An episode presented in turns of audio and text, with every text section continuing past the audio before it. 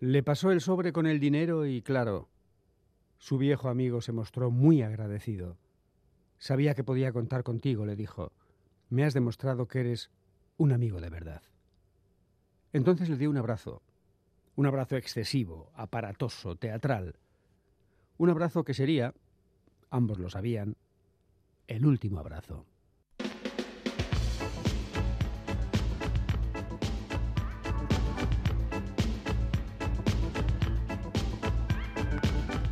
Pompas de papel.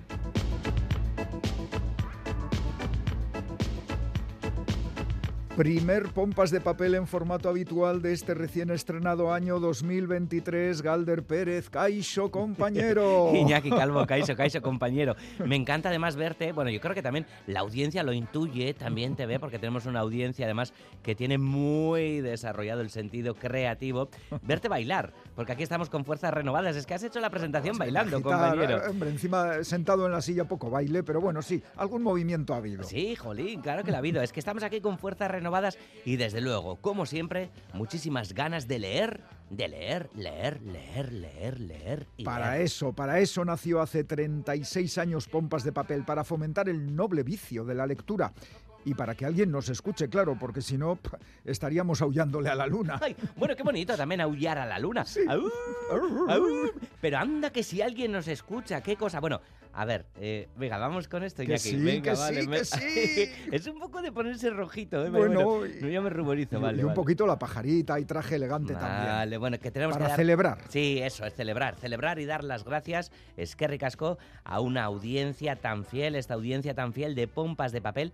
A mí lo de los números me da un poco de apuro, pero va, que venga. Es Que que en es- este caso sí, que es, hombre. que es una sí. pasada, Iñaki. Esto, Pues es, sí. esto es una pasada. Bueno, Sí. según el último sondeo CIES, 13.000 personas nos siguen los sábados por la tarde. Y atención, 16.000 las que seguís pompas de papel los domingos por la noche, esta madrugada mágica del domingo al lunes. Es que ricasco. Pompas de Papel rompiendo sus límites después de 36 años. No está mal para un programa de libros. Para que luego digan, ¿eh? ¿A qué le interesan los libros? Fíjate, a cuánta gente, a cuántas miles y miles de personas que están escuchando la radio. No está nada mal, desde luego. Así que que no se extrañe el orgullo y la satisfacción de todo el equipo pompero formado por Félix Linares, Chani Rodríguez, Ane Zabala, Quique Martín, Iñaki Calvo. Roberto Mosso, Begoña Yebra, Goizal de Landavaso y Galder Pérez. Y sí, otra vez todos en sus puestos, así que empezamos.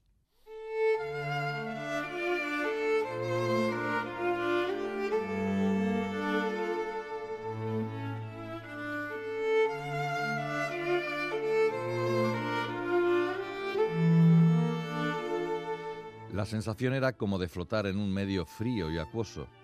La temperatura en descenso, la gravedad una noción. Soleico estaba sumergida en un líquido frío, rodeada de oscuridad por todas partes. Bueno, no, había un leve resplandor allá arriba, encima de su cabeza, semejante a una luz de estrellas, reflectándose en la superficie de un lago. Hacia allí quiso ir. En esa dirección movió los brazos. No recordaba cómo había llegado a aquel lugar. Estaba confusa y tenía una serie de recuerdos en cola, esperando por alcanzar su cerebro, pero ninguno de ellos le decía nada concreto. Lo último que recordaba, la última imagen que retenía de sí misma y que sabía, intuía que era real, era una de ella desnudándose en la cámara de intercambio, vistiéndose con el traje de hibernación y metiéndose en una cápsula. Las risas y los chistes nerviosos de última hora de sus compañeros, el tic-tac de la cuenta regresiva, inexorable, que les marcaba un tiempo límite para que se metieran en las cunas de sueño, para pasar allí el resto del viaje.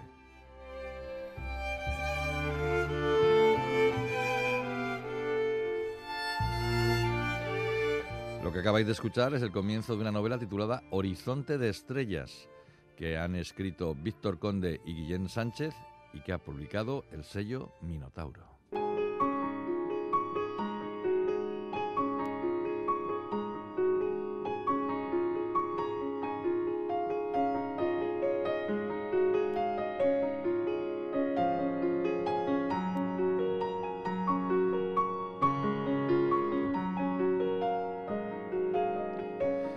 Ciencia ficción española existe aunque no sea muy visible. La mayor parte de las novelas, libros de relatos y ensayos que se publican lo hacen en editoriales muy pequeñas y con poca distribución o en autoediciones. Rara es la vez que aparecen publicados estos libros en los grandes grupos editoriales y si lo hacen es difícil que lo hagan bajo un sello de ciencia ficción. Existe la creencia de que el género vende poco, aunque curiosamente es de los más consumidos en el cine y en las plataformas audiovisuales, contradicciones de estos tiempos.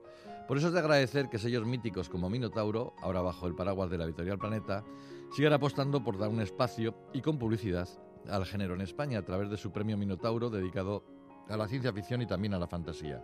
Gracias a este galardón hemos podido recuperar a escritores tan importantes como León Arsenal, Rodolfo Martínez y Javier Negrete y descubrir a gente como Sabino Cabeza, Monse de Paz, Fabián Plaza Miranda y Clara Taocés. El último premio ha recaído en un autor ya consagrado como Víctor Conde, autor de las Crónicas del Multiverso, y en otro más joven, aunque contradictoria, como Guillén Sánchez, que han escrito a cuatro manos Horizonte de Estrellas, un cruce entre una space opera, epopeya espacial, y una novela de primer contacto. La protagonista de la historia es una ingeniera llamada Soleiko, que decide dejar todo atrás en la Tierra, incluidos novio, amigos y familiares, y embarcarse en un viaje de no retorno hacia un planeta lejano en una nave colonizadora, la Galaxian, que lleva a bordo a 200.000 ocupantes en hipersueño.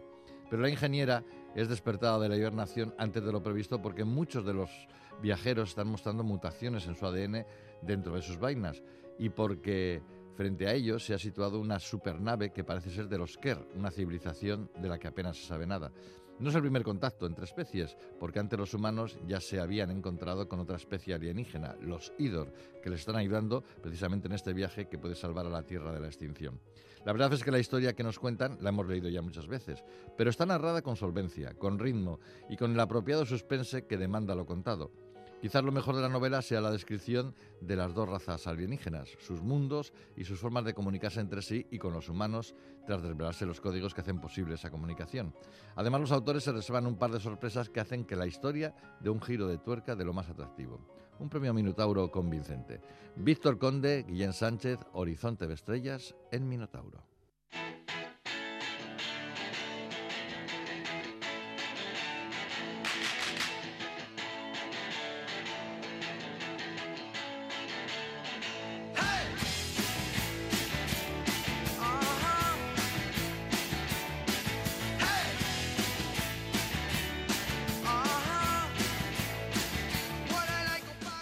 Esta primera edición de Pompas de Papel, formato habitual del año 2023, eh, pues implica que estamos escuchando las sintonías habituales, entre ellas la que anuncia las reseñas con las novedades que trae cada semana nuestra querida Chani Rodríguez. Chani, ¿qué tal? Urte Pues, Berrión. Urte Berrión, Iñaki. Ya estamos aquí otra vez, que Pues es que pasa todo muy rápido. Fíjate que hace un año que no estábamos. ¿eh? Claro, así dicho, como que impresiona, pero que va, que va. Por otro lado, parece que estuvimos aquí ayer. Pues sí, la verdad que sí.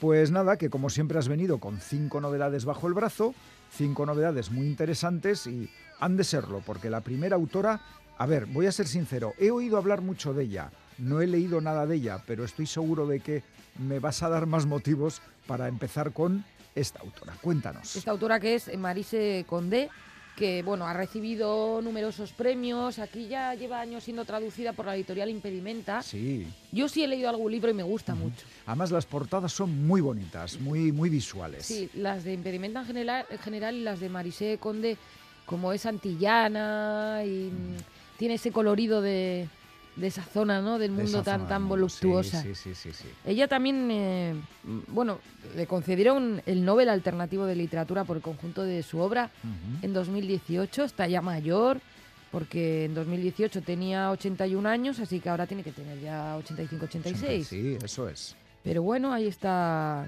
continúa en la palestra, ¿no? Continúa ¿Qué de libro. ¿Qué libro nos traes de Marise Condé? Pues el último que ha publicado Impedimenta, como decía, el Evangelio del Nuevo Mundo, se titula. Eh, lo ha traducido Marta Asunción Alonso, que creo que es su traductora habitual, además me ha sonado el nombre cuando lo he leído. Y bueno, cuenta cómo en la madrugada de un domingo de Pascua una madre recorre desgarrada las calles de Font Zombie, en la isla de Martinica. Es Fon, que Fon Zombie. así se Vaya llama. nombre, sí, Es sí. que la zona también es que es tan bonita. El vudú, el vudú. Eso es, pues mm, un bebé abandonado eh, en una cabaña llora entre las pezuñas de una mula. Ya adulto, ese bebé llamado Pascal Vive apaciblemente con su familia adoptiva. Es atractivo, mestizo, sin saberse de dónde. Y sus ojos son tan verdes como la mar que lo ha visto crecer. Pero el misterio, vamos, tiene que ser guapísimo. el misterio de su existencia no tarda en hacer mella en su interior. Quiere saber cuáles son sus orígenes, qué se espera de él, y las malas lenguas hablan y los rumores vuelan por la isla. Se dice que cura a los enfermos, que lleva a cabo pescas milagrosas, incluso que es hijo de Dios, pero ¿de cuál? Wow. Bueno, pues todas estas respuestas va a tener que, que ir descubriendo, ¿no? Ir respondiendo eh, Pascal, profeta sin mensaje, Mesías sin salvación, se enfrenta a los grandes misterios de este mundo. Colonialismo, racismo, explotación y globalización se funden con sus propias vivencias en este, en este libro. Meris, Marisé Condé, que nos eh, traslada a ese universo tan particular suyo eh, y que yo diría que con toques de realismo mágico, ¿verdad? Tiene, tiene como un... Tiene esa sensualidad. Esa sensualidad. Y está del- pensando que suele haber muchos bebés y niños mm, abandonados que en, su, en su obra, al menos en lo que yo he leído. Igual ha sido casualidad. Pues nada, una manera estupenda de empezar con las novedades este año 2023. Eh, ¿Con cuál seguimos? Vamos a seguir con eh, La Flor del Rayo, que es una novela que se presenta el lunes. Yo creo que está en las librerías este lunes. Es de Juan Manuel Gil. Sí. Publica Six Barral. Yo a Juan Manuel Gil lo empecé a leer hace tiempo porque publicó en una pequeñita editorial El Gaviero, que bueno, se cerró porque tristemente la editora Ana Santos falleció muy joven. eh, y allí Juan Manuel Gil publicó Mi padre y yo un western. Era súper gracioso el libro, historias, o sea, salidas del padre, Sí, que era sí. como borde entrañable. Y recuerdo además que curiosamente, yo esto no sé ni si se llegó a publicar, pero sí sé que Arcaiz Cano lo tradujo a, Al que también le hizo mucha gracia. Bueno, Muy bien. Juan Manuel Gil eh, después ha hecho más cosas, aparte de lo de mi padre y John Wester. Por ejemplo, ganar el premio Biblioteca Breve en 2021 con Trigo Limpio. No está mal, ¿no?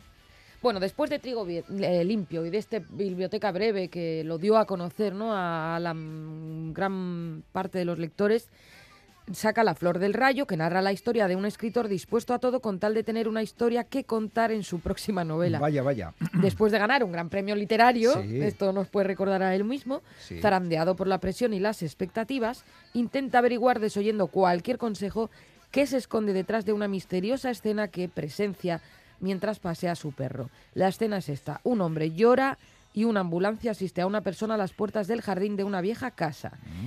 En esta locada investigación, la vida y la literatura no tardan en confabularse para poner a prueba este estrafalario método de inspiración que le induce a creer que la ficción es la única herramienta válida para gestionar el amor, la felicidad de la escritura o el devastador desgarro de la pérdida. Bueno, bueno, es que la inspiración eh, surge donde menos te lo espera. Pero Sí, y esto de forzar la inspiración, ¿no? Que es como parece que es la circunstancia en la que se encuentra el protagonista al principio. también hay quien dice que la inspiración te pille trabajando, pero bueno, en este caso es paseando en busca de ella. Todo vale, todo vale si finalmente se escribe una buena obra. Y seguro que este libro lo es. Vamos dos, toca el tercero. ¿Qué has elegido para la medalla de bronce en posición, que no en categoría? Sí, no, no, en categoría no. Es el nuevo libro de Rachel Cash, que mm, es una autora que también viene publicando ya, ha publicado cuatro o cinco novelas, eh, libros del asteroide. Es una autora que ha ido consiguiéndose una masa lectora muy fiel y abultada. Es O sea, una que- autora leída. Que tiene fans. Sí, yo creo que gusta mucho. Muy bien. Eh, en esta ocasión, Rachel Cash pues, eh, nos cuenta sus primeras experiencias como madre y reflexiona con franqueza sobre lo que supone esta etapa. Un adiós, Atención al título del libro. un trabajo para toda la vida. Claro. Qué bonito, qué bien, li- qué bien hilado. Sí, bueno, pues ella dice que, bueno, en cierto modo es un adiós a la libertad, al sueño y al tiempo, un viaje a las raíces del amor y una esforzada lección de humildad. La autora analiza cuestiones esenciales relativas al embarazo y la maternidad desde las ambivalencias y los sentimientos contradictorios que desarrollan las madres hasta las trampas que encierra el discurso eh, mayoritario en torno a ese periodo, eh, pasando también por la infantilización social de las embarazadas y las madres primerizas o la soledad del puerperio. Es un trabajo divertido, sincero, lo decíamos. Es un libro, dicen que de los más brillantes que se han escrito sobre la maternidad, pero cuando se publicó en 2001 suscitó tanta admiración como indignación e incluso un famoso columnista eh, llegó a solicitar que los servicios sociales se hicieran cargo de las hijas de la autora. ¿Qué dices? Qué O sea, barbaridad. No cayó bien en todos los Es ámbitos. que hay gente que tiene la piel muy fina, ¿eh? En Así fin. parece, sí. Ay, ay, ay. Bueno, pues eh, otro libro para apuntar y no hacemos más que empezar los que van a venir este año que, que promete. Lo que viene a continuación, mm, ¿qué título más sugerente? Este libro Cuenta, cuenta. es curiosísimo. Tiene Es- que serlo. El, el título además ya es muy elocuente también, aparte de sugerente. Bueno, Matt Larkin, Historia y objetos perdidos en el río Támesis. Lo ha escrito Lara Maiklin, lo ha traducido Lucia Barahona y lo publica Capitán Swin. Y Pe- bueno, Pescar en el Támesis cosas, objetos, me imagino, ¿no? pues exactamente, sí, es que el título ya explica bastante bien este asunto. Mm, Durante miles de años los seres humanos han perdido sus posesiones y han arrojado también su basura en el río Támesis, convertido, convirtiéndolo en el yacimiento arqueológico más extenso y variado del mundo. Para los expertos, sus tramos fangosos ofrecen un vínculo tangible con el pasado y una conexión con el mundo natural en una ciudad caótica. Lara Maiklin se mudó, se mudó a Londres a los 20 años. Atraída inicialmente por la ciudad, pronto se encontró a la deriva, añorando el consuelo que había conocido al crecer entre la, entre la naturaleza. Y en las orillas del Támesis descubrió el Matt Larkin, el acto de hurgar en el barro en busca de objetos desechados por generaciones anteriores de londinenses. Wow. Durante los siguientes 15 años, sus días fueron dictados por las mareas y los dedicaría a la búsqueda de objetos que el río desenterraba. De todo, desde pedernales neolíticos a horquillas romanas de villas, de zapatos medievales a botones de los Tudor, de pipas de arcilla georgianas a medallas de guerra perdidas o descartadas.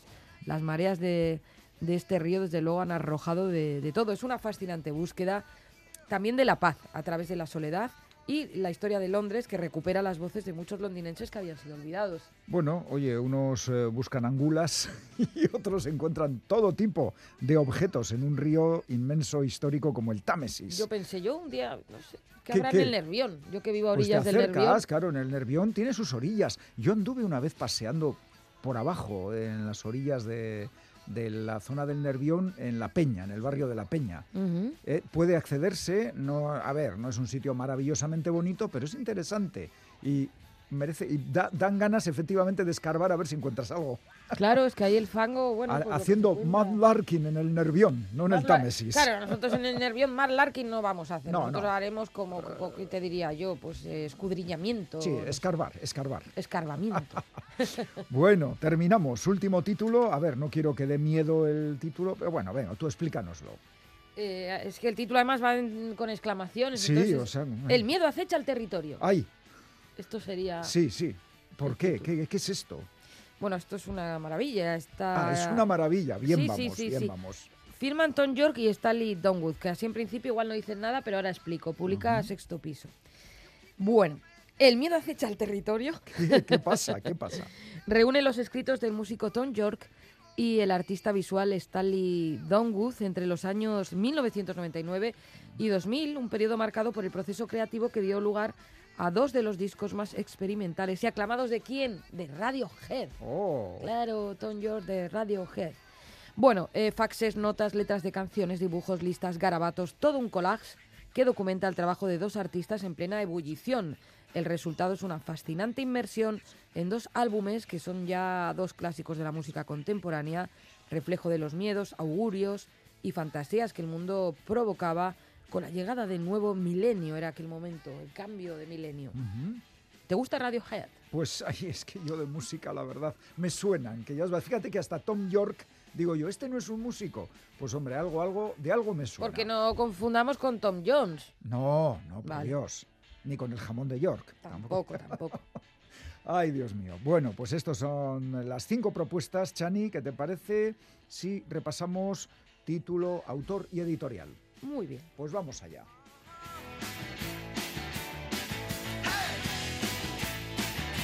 El Evangelio del Nuevo Mundo Marise Condé impedimenta. Realismo mágico en la Martinica. ¡Qué lugar! La Flor del Rayo, Juan Manuel Gil, publica Sex Barral. Que la inspiración te pille paseando. Un trabajo para toda la vida, Rachel Kask, publica Libros del Asteroide. La maternidad, qué gran trabajo para toda la vida.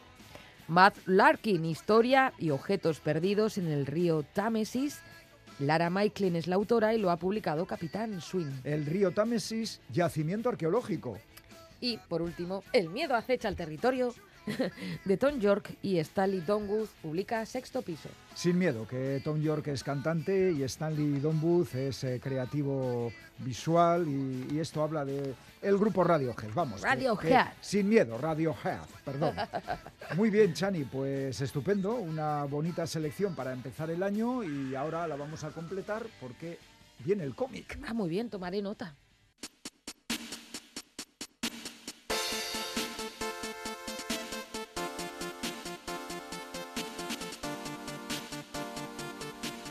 ¿Cuántas obras maestras se han hecho sin pretenderlo su autor? Imagino que pocas. Y entre ellas se encuentra una trilogía de cómics firmada por el catalán Alfonso López, un espléndido ejercicio de memoria histórica realizado con humor e ironía y homenajeando además a los más famosos personajes de los tebeos. Todo empezó en 2007 con el álbum Estraperlo y Tranvía, ambientado en los primeros años 50, un relato de posguerra y cartillas de racionamiento protagonizado por la familia Ulises, una de las míticas creaciones del gran autor Beneham para la revista TVO. Alfonso López no tenía previsto que ese cómic fuera el principio de nada, pero documentarse sobre aquella época despertó su interés en contar con humor hechos históricos vividos por sus padres y abuelos. Y así, de esta forma, en 2017 publicó El Solar, novela gráfica ambientada en el año 1947 y protagonizada por Pepe Gazuza, un pobre hombre recién salido de un campo de concentración franquista que intenta buscarse la vida en un país miserable, marcado por la autarquía y la escasez, y donde triunfan las maracas de Machín y las faenas del torero Manolete.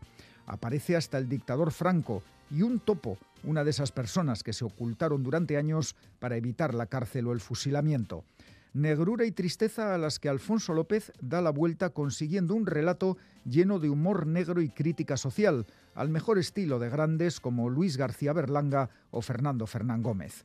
Y ahí no quedó la cosa, porque a finales del año pasado Alfonso López publicó Una tarde con Himmler, título que completa una trilogía concebida, como decíamos al principio, de forma involuntaria.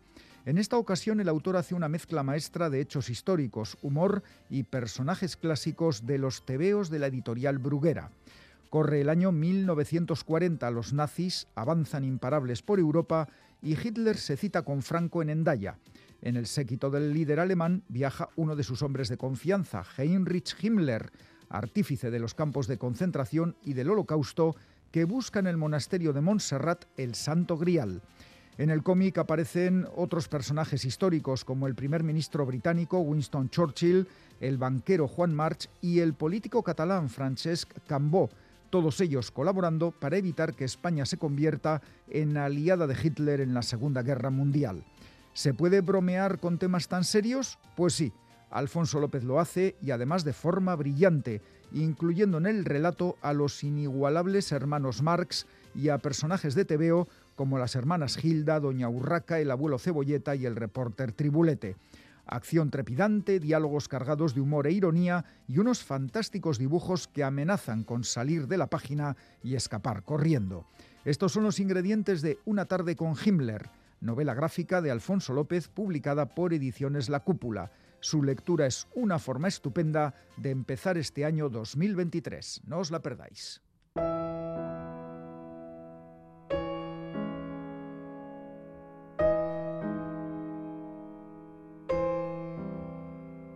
Berba eztia da poetisa, lotxarazten gintuelako bazterrutzi genuena.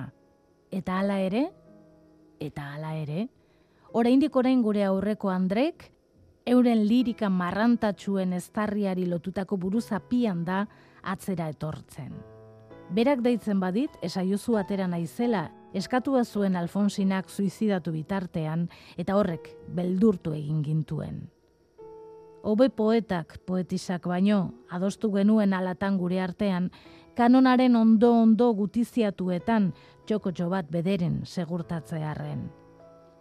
Eta hala ere, eta hala ere, berriz ere kanpo geratu ginen.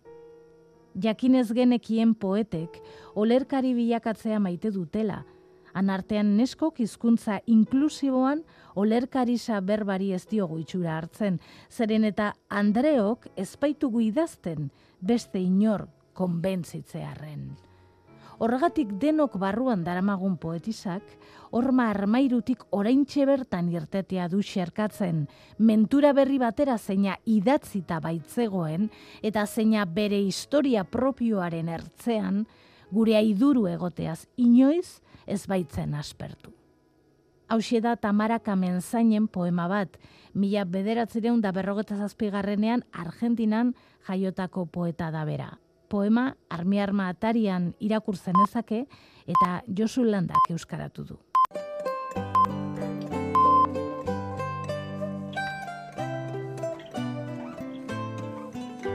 Es tan estimulante encontrarse voces nuevas dentro de la literatura que a veces no nos damos cuenta de la importancia que tiene un nuevo nombre en las estanterías de las librerías. Hoy queremos presentarles a alguien nuevo que se llama Guillermo Borao, que acaba de publicar La sastrería de Scaramuccelli y que nos visita para presentarnos justamente este libro que ha salido para nosotros como de la nada, ¿no? De repente un día aparece el libro y tú dices, ¿quién será este Guillermo? Bueno, pues ya sabemos quién es Guillermo. Está aquí con nosotros. Hola Guillermo, ¿qué tal? ¿Cómo estás? ¿Qué tal, Félix? Encantado de estar aquí. Bueno, eh, ¿de dónde sales? Porque yo digo que un día me aparece el libro en el típico paquete que te envían las editoriales y dice, ¿quién es Guillermo? Y, y bueno, ¿quién es Guillermo? ¿Cómo, ¿Cómo se dedica a escribir? Bueno, aquí hay una historia para mí bonita detrás, ¿no? Porque realmente yo empecé a escribir joven, como... Hombre, a ver, ahora mismo lo eres, ¿eh? Aún más joven. un poco con, bueno, empecé con poesía, ¿no? Decía Vargas Llosa, todo escritor empieza con la poesía, aunque luego él no escribió ningún poema, ¿no? Pero todos empezamos con la poesía y a los 18 años ya me cambié al relato corto y así, en época de la universidad, eh, gané unos mm, concursos, ya vi un poco que tenía esta vocación literaria y, en 2015 me dieron una beca en la Fundación Antonio Gala para jóvenes creadores, que yo creo que es un, poco el punto de inflexión, ¿no? Aquí cambia todo. Eh, quincenalmente venía alguien del sector cultural, artístico, a, daros una charlita, un poco a, enseñarnos en el mundo, ¿no? Y, entonces ahí vino eh, una editora que se llama Ana García Datri y leyó un capítulo y le gustó. Entonces eh, me dijo, cuando termines la novela, mándamela, vemos y la terminé dos años después, yo se la pasé. Y, Ana, de manera altruista, pues me hizo unas correcciones y entonces eh, esa misma semana, coincidió con la pandemia, eh, montó un grupo de escritura con directores de teatro, dramaturgos, traductores y me incluyó. Y empezamos a escribir relatos y llevábamos ya medio año cogiendo confianza, ya ven un poco, ¿no? Todo el mundo cómo escribes. Y una, una noche me, me, mandó un audio de WhatsApp y me dijo, Guillermo, le he mandado tu novela a Roca. Ya te contaré. ¿Ya? Y a partir de ahí ya pues vino todo lo demás. Oye, ¿lo de Scaramuccelli viene de Scaramuch o no tiene nada que ver? Porque es lo primero que salta para cualquier aficionado, ¿no? Ahora lo comentamos, ¿no? Aquí todo tiene sus juegos, ¿no? En, mm. esta novela. Pero esto es un guiño a un amigo mío que fue quien me dio la oportunidad de trabajar en Londres en moda, que se llama Cristiano de Barros Scaramuccelli. Y en honor a él, aquí hay un personaje, William Langford, que también un poco pues, es mi vida en Inglaterra, ¿no? Y, y, un poco pues, por lo que le debo a él, lo que él me enseñó, pues dije es un nombre muy especial, muy potente, vamos a incluirlo en esta novela. bueno, vamos a hablar de la sastrería de Scaramuccelli, que está situada en un territorio un poco abstracto, eh, en un sitio que, bueno, rápidamente puedes eh, establecer las relaciones con la geografía real, pero bueno, eh, es un territorio algo mítico. No sé si naces también con la idea de crear un territorio personal dentro de la literatura. Podría ser que Tonley Stone, ese pueblo que suena a Inglaterra, fuese un escenario como puede ser Comala o Macondo. De hecho, mi intención era que fuese un poco el Macondo inglés. ¿no? eh, Stone tiene otra vez otro juego que yo viví en Inglaterra, en el barrio, en el barrio de Leytonstone. Entonces ahí cambias un poco las sílabas, ¿no? Para también, si esto es autoficción y aquí estoy incluyendo toda mi vida, bueno, pues la, el High Street Road de Leytonstone es la gran avenida de Tonliston, y me quedó tan ancho. vale, muy bien. Eh, es verdad que una primera novela generalmente conlleva mucha autobiografía personal, pero al entrar en territorios más o menos poco concretos, pues igual también tu biografía se, se va deshilachando y tiene poca concreción. No sé cuánto de tu realidad está incluida en este libro, que además estaría situado temporalmente en un siglo XIX más o menos, ¿no? Sí, aquí no hay fechas, intento que tenga ese carácter atemporal, universal, pero sí se podría situar todo entre 1890 y una época prebélica como es 1914. Y luego la parte biográfica, Yo aquí siento que me he vaciado. Es cierto que no tengo eh, 95 años, ¿no? Pero eh, esto más o menos se terminó con 26, 27. Eh, yo intenté que ahí estuviese todo. Mi Ujú. infancia, la relación con mis padres, el sufrimiento que yo pude tener con el fútbol por las lesiones. Entonces todo está incluido. Luego, aquí es una fábula. Hay unas dudas que ahora también comentamos, sino que a mí me preocupaba mucho más, ¿no? una duda quizá existencial. Pero sí que esa biografía está, lo único que todo, pues, por supuesto, deformado y llev- llevado a este mundo un poco más mágico y fantástico.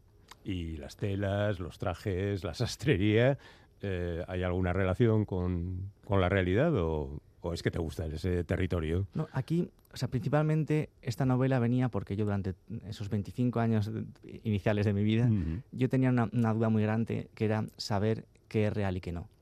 Yo me planteaba todos los días si lo que estábamos viviendo era parte de una película. ¿no? Yo decía, el universo tiene 13.000 millones de años. Eh, en una galaxia hay 300.000 millones de estrellas, pero es que hay 2 billones de galaxias. Entonces tú me estás diciendo que estamos viendo el presente, no me lo creo. Es Ujú. imposible. Entonces yo hay eh, las influencias también del cine, ¿no? de la literatura, pues me imaginaba el personaje de Augusto Pérez en Niebla, que nunca sabe, ¿no? La- Ujú. esa realidad y luego también películas como El Show de Truman, donde dices, esto, bueno, pues igual estamos aquí en medio de algo que, que- que nos supera, ¿no?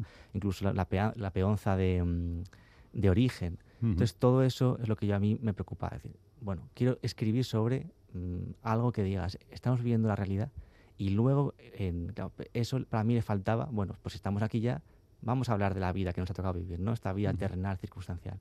Y eso fue un poco mi vida en Inglaterra, esta persona, eh, Barros Scaramuccelli, que a mí me dio la oportunidad de trabajar en moda en Inglaterra. Bueno, pues yo ahí también un sufrimiento de ver pues cómo lo que tú vestías te podía hacer eh, ser una persona pues de una clase social u otra, ¿no? Y ahí es donde yo empecé a pensar que la moda me, era como una excusa para yo ambientar una historia donde se veía un poco la lucha de clases, un poco esa distinción social, que también por, por eso, ¿no? Por intentar también que el, el- al darle al lector, pues, bueno, una historia en la que se plantee, ¿no? Si, si somos felices con lo, con lo que tenemos, como le pasó al pueblo de Tonliston, que era un pueblo Ujú. ganadero, gente de bien, bueno. Pero llega un sastre a una sastrería y esa irrupción de la alta costura lo acaba corrompiendo. A veces el escenario o lo que el lector va creando en su mente de lo que es el escenario condiciona también el género de, de lo que se está leyendo, ¿no? Y hablando del siglo XIX, principios del XX y demás, pues traca, te sale el tema de, oh, esto será un melodrama terrible, con enormes tensiones, con graves problemas, con enfermedades mentales, con yo qué sé, y tú todo eso lo has metido ahí sin ningún pudor. Quiero decir, tú has contado una historia, no voy a decir decimonónica, porque está escrita en el 21, pero sí con esos elementos que en principio están llenos de emociones más grandes que la vida, ¿no? Y de hecho hay personajes que atraviesan por momentos de gran perturbación. Eh, no sé si tenías más en mente la cabeza o las tripas a la hora de contar estas historias. Aquí un poco diría que las dos, porque esto es que, bueno, lo de siempre, ¿no? Escritores de brújula, escritores de mapa. Yo es cierto que esta novela la tenía pensada desde el día mm, menos 100, porque me tiré un año entero pensando, ¿no? A dónde me quería llevar. Pero luego sí que hay una parte emocional, quizá que también te puede dar mucho de lo que tú bebes, ¿no? La literatura que yo he bebido es, es muy romántica y luego también hay un realismo mágico importante, ¿no? Ujú. Entonces he intentado combinar eso, una parte muy racional, donde todo está muy estructurado, muy medido, cada frase intento que signifique algo, no hay una frase puesta por poner, ¿no? Entonces, bueno, pues va un, va un poco por ahí, ¿no? Eh, Guillermo Borao, ¿qué quieres que te diga? Que bienvenido al club de escritores con la sastrería Scaramuccelli y que vaya todo estupendamente. Gracias, Félix, para mí ha sido un honor estar aquí. Es que Que- ricasco. Que tengamos la oportunidad de charlar, mm, no vamos a decir el año que viene, pero como mucho en el 24, ¿vale? Ojalá que sí. Vale, Es que ricasco por todo. Agur. Agur.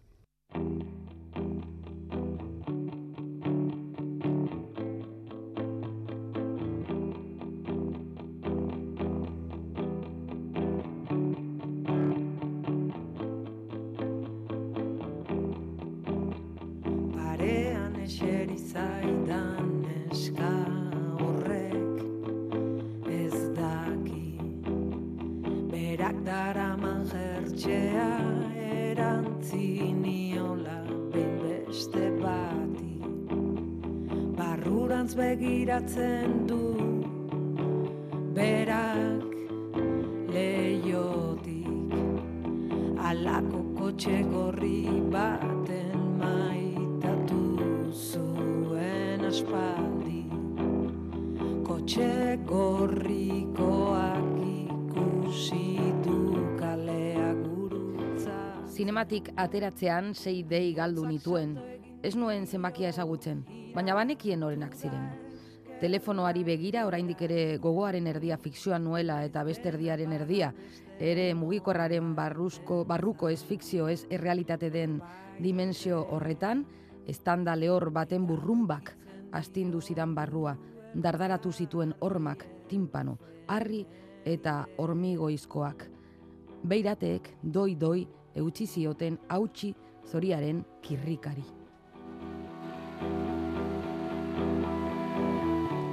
Así comienza el libro Gari eta Goroldiosco, escrito por Anari Alberdi Santesteban, publicado por Susa.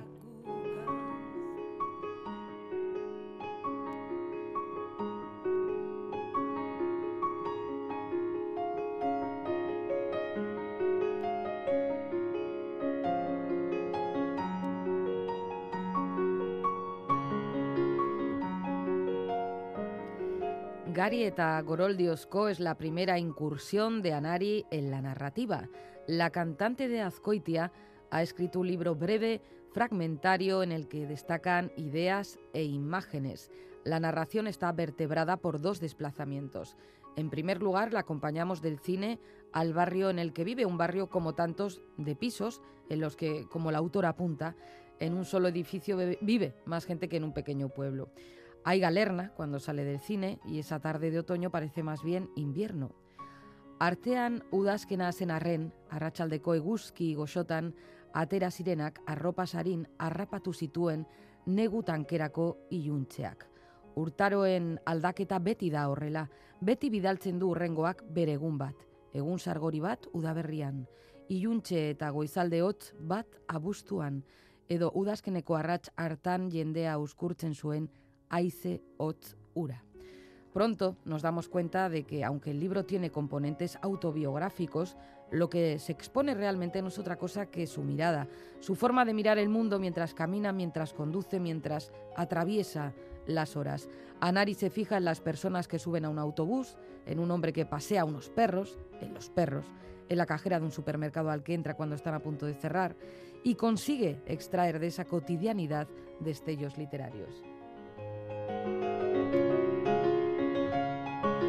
El segundo viaje de Gari eta Goroldiosco, de Trigo y Musgo, que vendría a ser el título en castellano, es el que lleva a la narradora desde su barrio en Donostia hasta la casa familiar en algún pueblo del sur de Navarra, al menos es ahí donde yo lo he situado. Eun urte inguruko etxea da gurea, garis, mahatxez eta olibas gain, gerezi, zainzuriz, mertxikas, tomates, garagarrez, hartos, tipulas, almendras, albertxikos, txerriz, hoyos, arrautzas, egurres, porlanes, arriz, areas, errepublika, garaiko, bilera clandestinos, egina.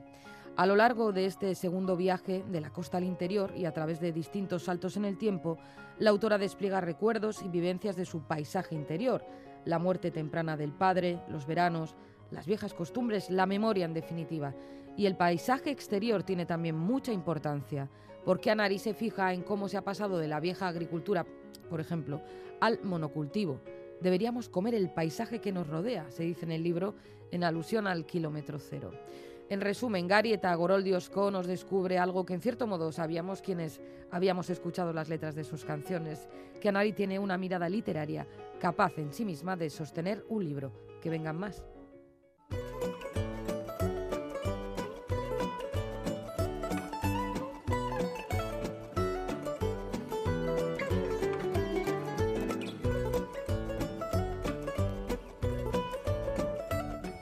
Vuelve el concurso de pompas de papel, Galder, que viene otra vez, lotes de libros. Qué alegría, qué alegría esto de regalar libros, más jugar también te voy a decir, También. ¿no? Bueno, regalar libros es una cosa chula y lo más chulo es lo, lo agradecida que está la audiencia y la Mucho. ilusión que les hace cuando reciben ese lote de libros que Mucho, con mucho. tanto cariño prepara Iñaki Calvo. Las cosas como son, Bueno, a cada entre, uno lo entre suyo. Iñaki Calvo y Félix Linares. Hay Ah, que sí, dar al cierto, César lo cierto. que es del Vale, vale, César. cierto, bueno, Pues que vamos con las respuestas al enigma que nos planteó Bego Yebra los pasados, atención, 3 y 5 de diciembre. ¡Uh! el Anda, año pasado. Anda, anda, que no ha llovido. Bueno, Bueno. llover, bueno, sí, ha, ha llovido, ha llovido mucho más que las. Bueno, Bueno, ¿qué, sí. qué libro, ¿por qué libro preguntábamos? Yo ni me acuerdo. La mirada de la tortuga, ¡Anda! de John Arreche. Maravilla, maravilla de libro que nos traslada a Lavapiés, al barrio madrileño, con, con esa tortuga que se encuentra a Touré. ¡Buah! Buah, historia, pedazo de novela. Como Historia, siempre. que, por cierto, no sé cómo se sentirán ciertos libreros de, de Lavapiés, porque los cita eh, Mm. Arreche. En la novela no sé, bueno, habrá que, habrá que ir a- Bueno. a- tenemos que ir a Lavapiés y preguntarles allí Y preguntar allí, sí. Bueno, eh, como sabes, Galder, pues ha habido mucha participación y vamos, si te parece, con una selección de correos, con las respuestas, sugerencias y comentarios que nos hace la audiencia. No me va a parecer, venga. Pues mira, empezamos con Nerea, que nos dice, Caixo, creo que esta vez eh, John Arreche nos lleva con su libro La mirada de la tortuga hasta el barrio de Lavapiés, continuando la andadura del detective Touré desde Bilbao, París y ahora Madrid. Un aplauso para Bego, que nos acerca a otro de nuestros autores favoritos. Eh, y dice un saludo y muchísimas gracias por vuestro programa. Gracias a a ti, Nerea, Nerea, por a ti. escuchar, claro que sí. Eh, Josebe, Caixo, os escribo para daros la respuesta. La mirada de la tortuga de John Arreche. Voy a leerla a ver qué tal. O sea que sabe, pero todavía no la ha leído. Pues te la vas a pasar muy bien, Josebe. Y nos dice Josebe lo que está leyendo. Ricardino, el último de Andrea Camilleri de la serie Montalbano. Qué pena, después de tantos años siguiéndole, que se murió Andrea Camilleri y se ha publicado este Ricardino. Y nos dice, seguid muy bien, besos. Besos para ti, Josebe. Lourdes nos dice que Caixo, gracias por el lote de libros que voy a recibir. Ah, que, ah, que voy a Sí, recibir. qué ilusión me hizo escuchar mi nombre como ganadora. Esa alegría de la que tú hablabas, A Galder. ver, pero, pero si es por eso Lourdes, mira, ya digo ahora, Lourdes ganadora, Lourdes ganadora, Lourdes ganadora, triple, triple, Triple, alegría. triple. Nos dice Lourdes que la respuesta de esta semana es John Arreche, novela La mirada de la tortuga, y, y nos confirma que ha seguido todas las aventuras del detective Touré en euskera. Son aventuras entretenidas y fáciles de leer, como trasfondo siempre los problemas de los marginados sociales. Cierto, y, y en esta última, además, la que, la que ha publicado este otoño, Lírica Garaya, que Touré vuelve a San Francisco y tal, la problemática yo creo que se multiplica además. Qué interesante, Yo- yo- sí. siempre John Arreche. Siempre. Bueno, y una más. eh, Laura nos dice, Caixo Pompas, en general. Caixo, Laura. La respuesta de esta semana es La mirada de la tortuga, Dortokaren Begirada, de John Arreche. Esta es efectivamente la octava entrega del detective Touré, que no es Poirot, como dijo Bego, pero no suena tan diferente. La verdad es que este detective tan bizarro es bastante famoso ya, pero yo me quedé en eh, Emerechi Camera. ¿Qué le, hace- ¿Qué le hacemos? Bueno, Nada, pues tranquilamente, cada una se queda donde le apetece. y nos dice que esta vez, en vez de comentaros los libros que he leído, os cuento los que me he traído de Durango. Ah, muy ¿eh? interesante, venga, venga, dale. Fíjate, eh, dice, así si me llevo premio no nos repetimos, guiño, guiño. bueno, eh, ahora no, Laura, pero en su momento fuiste premiada. Me gusta cómo lees los emoticonos. Guiño, guiño. guiño, guiño. ¿Qué título se trajo Laura de la Soca de Durango? Pues fíjate. Gari eta Goroldiozko, de Anari Alberdi Anari, Santesteban, sí, sí. eh, que por cierto es el libro que comenta Chani. Muy bien, pues muy propio. Qué bien, ¿no? Sí. Mister Señora, de Oyer Guillán. Gran hombre, grande. Este libro además ya tiene unos añitos, pero siempre estará Eh, vigente todo lo que cuenta eh, Oyer en este, en este libro. En este libro tan curioso además y muy difícil de, de clasificar en el género. Qué bien que haya cosas también inclasificables. Sí, sí. Más libros que se ha traído Laura de Durango. Begiak zapalduko zaizkizue, literaturari buruzko elkarrizketa bat de Irati Jiménez. Grande, gran ensayo. Julín, qué buena selección, Sí, ¿eh? Qué y, buena y selección. más, ¿eh? Aintzinako berri berriak de Kai Tempest. Vaya, y bueno. una más, una más, atención. Identitatearen eraldatzea subjektu literio posmodernoan de Irache Esparza Martín. Vaya, pues ha traído de todo, además, ¿eh? Sea, traducciones, eh, la novela de, de Anari, bueno, de Mr. Señora, luego los ensayos, bueno, Tremendo. Laura. Y nos Qué buena selección. Oye, le faltaba, le faltaba ya un cómic, por ejemplo, ¿no? Bueno, pues no, pero seguro que alguno se leerá. El de la boa, que siga y La venga y boa, dando y dando vueltas. Ni es nice, Miquel Laboa. Exacto. Bueno, Laura nos dice que después de estas maravillas, ¿sabéis cuál es el libro por el que he empezado? ¿Cuál? Efectivamente, el libro que suele regalar la editorial Susa como detalle por comprar en su stand. Itxas Itxatzorien Vindicapena, primer libro de Omar Navarro Edorta Jiménez. Oh, qué Un grande. poemario que está lleno de contraste, lo urbano, lo natural, la tradición y la vanguardia. Me ha resultado un tanto difícil, pero la verdad es que me ha parecido un regalazo, porque es un libro que si no seguramente nunca hubiera leído. Grande Omar Navarro, enorme. Dorta Jiménez. Pues sí. Qué maravilla. Laura, ¿eh? menuda selección de libros nos ha hecho. Bueno, vamos ya con los premios. ¿eh? A tres oyentes de Pompas que han acertado las respuestas. Título del libro La mirada de la tortuga, autor John Arreche. El primer lote de libros es para... Para, para, para. Javi Arias de Amorebieta. El segundo lote de libros es para... Para, para, para. Ana Rosa Zavala de Azpeitia. Y el tercer lote de libros es para... Para, para, para. Aitor Ochoa de Eribe de Gasteiz. Sorionak a los tres, Javi, Ana Rosa, Aitor. Para participar en el concurso de pompas podéis mandar las respuestas a la dirección de correo electrónico pompas.eitv.eus. Y si queréis enviarnos una carta, una postal, lo hacéis a esta dirección. Pompas de papel, Radio Euskadi, Capuchinos de Basurto 2, 48013, Bilbao. Y ahora ya, el nuevo concurso de pompas, las pistas para acertar la respuesta, nos las da como siempre Bego Yebra. Atención. Alto. Atención. Se buscan personas que leen, personas sin aleccionar, librepensadoras. Se buscan pomperos y pomperas. Porque aquí y ahora se regalan libros. Tres libros. Tres. Tres grandes historias y las pistas en mi mano.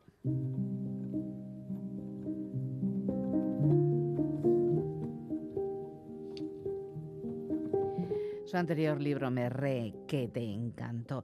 Pequeñas historias de pandemia que me engancharon sin darme cuenta. Ahora, esta mujer de mirada penetrante, narrativa comprometida y gran sentido del humor trae un libro en el que recoge algunos de sus relatos más relevantes. Si no la conoces, es tu libro del mes para cualquier viaje en tren. Y aquí estoy yo, monísima, dándoos pistas, pero a lo loco. En el párrafo anterior os he dado tres. Es una edición nueva de una escritora que presentó hace no demasiado una obra que se desarrollaba en pandemia, que no es una novela, sino un libro de relatos. Y además os he dado una referencia al título. Es que me estoy convirtiendo en un chollo, ¿eh? Además, os diré que londinense y licenciada en Cambridge es profesora en la Universidad de Nueva York. Nueva pista, está viva y en activo. Me estoy volviendo una blanda. Será el inicio de año.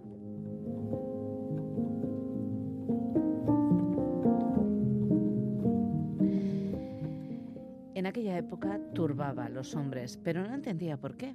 Y buscaba respuestas en fuentes poco fidedignas, revistas para mujeres, las propias mujeres.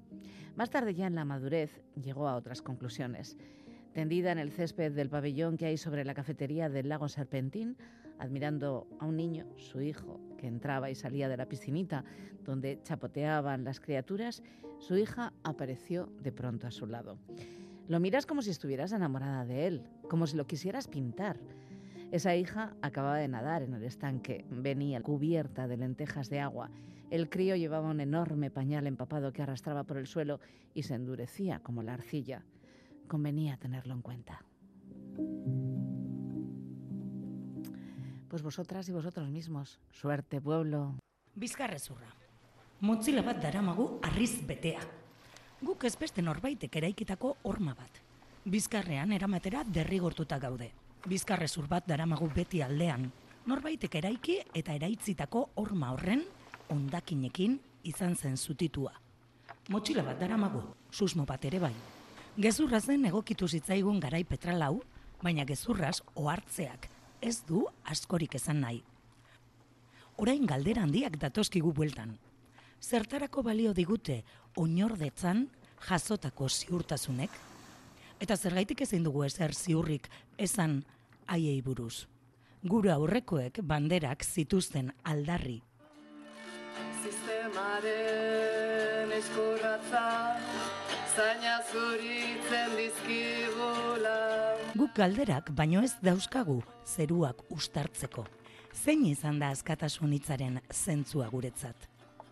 Ernegarri zaigu historiaren derrigortasuna. iazaldirako aukera bera ukatzen digu. Enbarazu egiten digu bizkarrezur bat bezala.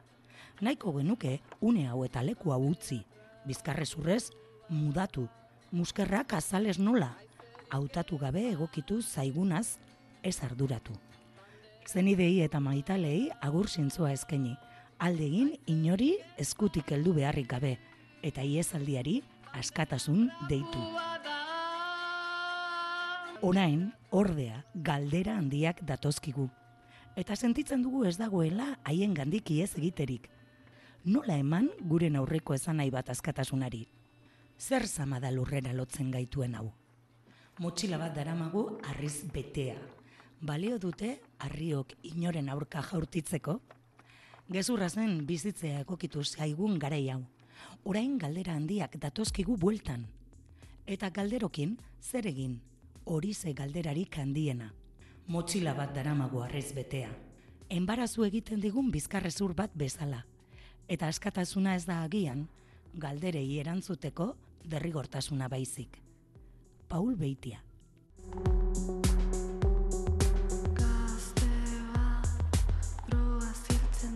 Anne Zavala ha puesto voz a un poema de Paul Beitia incluido en el libro de teatro álbum de Formol Laborategia publicado por Susa. Y suena la versión de Su Atrapatu Arte de Cortatu a cargo de Verde Prato. Así termina esta edición de Pompas de Papel. Y qué bien termina, qué bien termina con contextos teatrales. Menos mal que está Anne Zavala en este programa, perdona que te diga, compañero. Oye, y qué bien, qué, qué buen trío. Además, bueno, Formol, ya son un trío, la propia compañía que ha sacado este libro, pero qué buen trío también con Paul Beitia y, y Mursego, con Formol. Bueno, claro, y, y, di que también está Verde Prato cantando por aquí tal, la gran Leira Arzuaga. O sea, ¿qué digo trío? Esto es una orgía, Iñaki. Y la primera solo de este año 2023 en el formato habitual de Pompas de Papel. Orgía. Recordad que si no podéis escuchar en directo el programa, lo tenéis en la página web de ITV y en la app ITV Nayeran, pincháis en radio, vais a Radio Euskadi, Pompas de Papel y ahí están disponibles todos los programas de las últimas temporadas. El saludo de todo el equipo de Pompas de Papel, de Papel, de Papel, atrapado, quería decir, quería jugar con atrapado, vaya, por eh, seguir con la canción Su Atrapa tu Arte. Bueno, Quique Martín, Félix Linares, Ane Zabala, Chani Rodríguez, Iñaki Calvo. Y más atrapados, Goizal del Andabaso, Roberto Mosso, Begoña Yebra y Galder Pérez. Galder Pérez atrapado está. Que nos vamos, es que ricasco de hoy, agur. Oye, Iñaki, digo orgía y te vienes arriba. No me digas que sigues con los calzoncillos rojos desde Nochevieja. Que no, hombre, que no.